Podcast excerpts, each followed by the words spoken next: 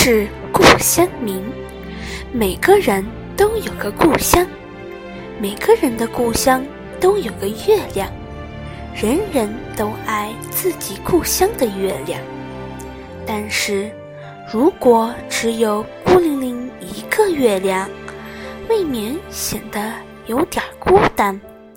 因此，在中国古代诗文中，月亮总有什么东西当陪衬。最多的是山和水，什么？最多的是山和水，什么高山月小、三潭映月等等，不可胜数。我的故乡是在山东西北部大平原上。我小的时候，从来没有见过山，也不知道山。也不知山为何物。我曾想象，山大概是一个圆而山大概是一个圆而粗的柱子吧，顶天立地，好不威风。以后到了济南，才见到山，恍然大悟，山。原来是这个样子的啊！因此，我在故乡里望月，从来不同山联系。像苏东坡说的：“月出于东山之上，徘徊于斗牛之间。”完全是我无法想象的。至于水，我故乡的小村子。却是到处都是几个大几个大苇坑，占了村子面积的一多半儿。我在我这个小孩子眼中，虽不能像洞庭湖八月湖水平那样有气派，但也颇有一点儿烟波飘渺之势。波抛渺之势。到了夏天，黄昏以后，我躺在炕边场院的地上，数天上的星星。有时候在古柳下面点起篝火，然后上树一摇，成群的知了飞落下来。比白天用嚼烂的麦粒去粘要容易得多。我天天晚上乐此不疲，天天盼望黄昏早早到来。到了更晚的时候，到了更晚的时候，我走到炕边，抬头看到晴空一轮的明月。清光四溢，与水里的那个月亮相映成趣。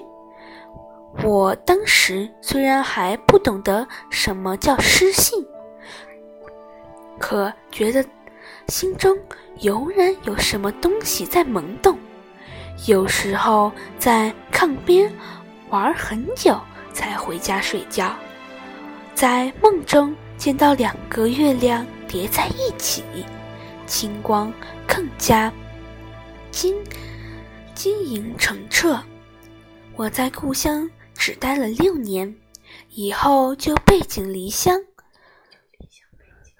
以以后就离乡背井，漂泊天涯，在济南住了十年，十在济南住了十多年，在北京度过四年，又回到济南。待了一年，然后又在欧洲住了将住了近十一年，回到北京，到现在已经四十多年了。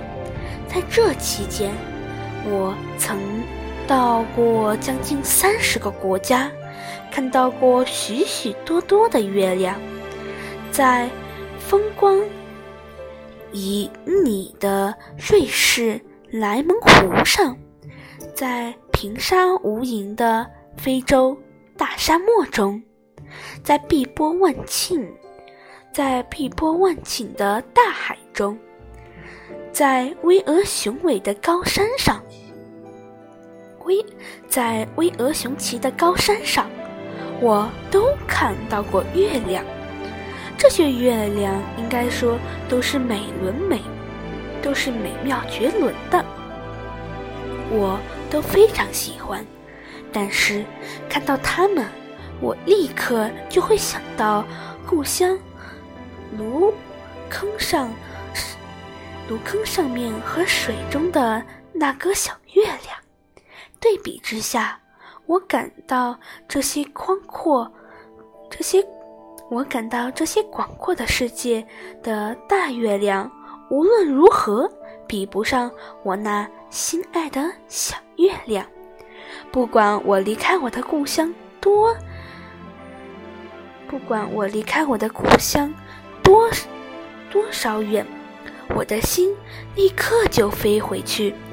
我的小月亮，我永远忘不掉你。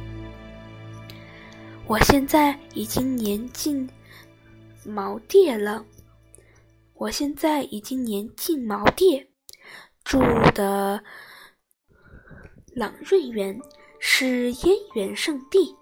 夸大一点说，此地有繁竹，此地有嗯茂竹修茂林修竹，绿水环绕。